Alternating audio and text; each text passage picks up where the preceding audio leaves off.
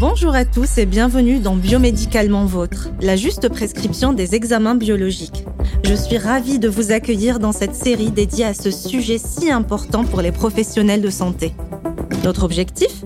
Vous accompagner, vous, prescripteurs et biologistes médicaux, dans votre quotidien et vous aider à identifier les bonnes pratiques dans la prescription des actes de biologie médicale. Mais surtout, répondre à vos interrogations en vous partageant des témoignages, des retours d'expérience et nos conseils. Je m'appelle Abla, je suis biologiste médicale et à chaque épisode, j'inviterai un confrère biologiste à répondre à une problématique ou un cas rencontré dans votre quotidien. Alors sans plus attendre, je vous propose d'écouter la question de Valérie, sage-femme en Saône-et-Loire. Bonjour, je vois en consultation pour la première fois une patiente de résus négatif qui est enceinte de 27 semaines. Elle a une RAI positive avec un antidé marqué passif sur le compte-rendu. Est-ce que je lui injecte quand même une dose de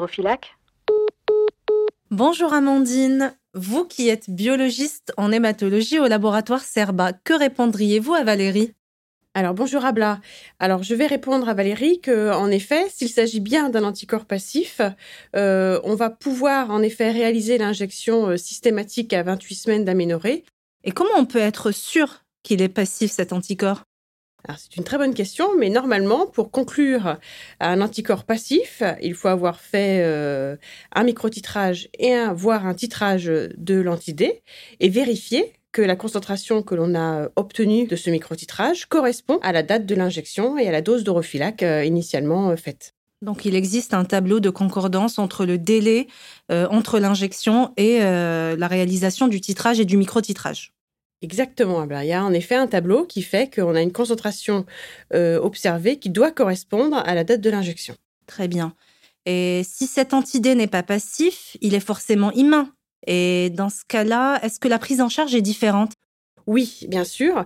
Euh, si l'anticorps euh, est immun, c'est-à-dire qu'en effet la concentration observée euh, est bien supérieure à celle attendue de l'anticorps, on va en effet déduire qu'il s'agit d'un anticorps immun. Et là, auquel cas, cette dame-là doit être suivie régulièrement, un suivi à la fois biologique par le titrage de l'anticorps, voire le dosage pondéral, mais aussi un suivi clinique par des suivis, un suivi échographique.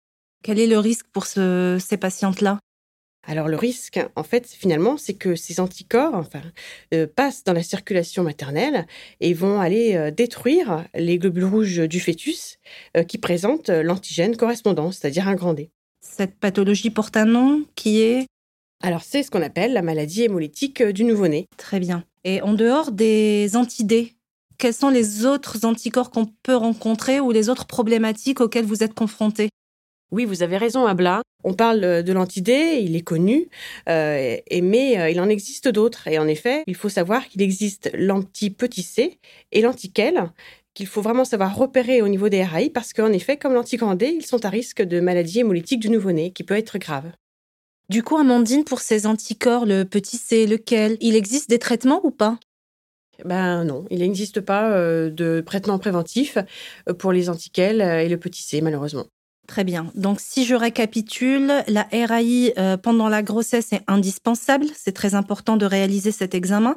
Mais qu'est-ce que nos auditeurs doivent retenir à tout prix? La RAI est en effet indispensable et elle est indispensable, je dirais, dès le premier trimestre de la grossesse, puisque euh, elle va nous permettre de statuer finalement sur euh, cette dame enceinte, à savoir si sa RAI est positive, savoir avec quel anticorps finalement elle est immunisée et à organiser son suivi clinico-biologique.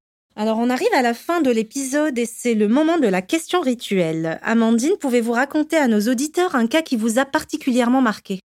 Alors oui, j'ai un cas en effet qui m'a marqué. Euh, il y a l'année dernière, j'ai le CNRHP qui m'appelle parce qu'en effet, on a encore une dame qui est arrivée donc en salle de travail et pour laquelle on n'avait finalement aucun renseignement. On a découvert déjà euh, l'anémie euh, fétale de son bébé et on a dû la transfuser en urgence.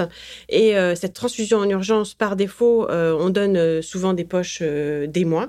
Et malheureusement, en transfusant des poches des mois, on apporte l'antigène petit c pour laquelle finalement elle était immunisée. Donc il y a le risque, c'est la transfusion inefficace. Donc il y a un risque à la fois pour le bébé, mais aussi pour la maman qu'il ne faut pas ignorer. Euh, et c'est pour ça que les RAI sont vraiment très importantes et doivent être faites dès le premier trimestre. Vous souhaitez suivre nos actualités médicales? Inscrivez-vous à notre newsletter et abonnez-vous à notre podcast. Vous êtes un professionnel de santé, vous vous posez une question, n'hésitez pas aussi à contacter notre équipe médicale. Nous tâcherons d'y répondre dans un prochain épisode. À bientôt!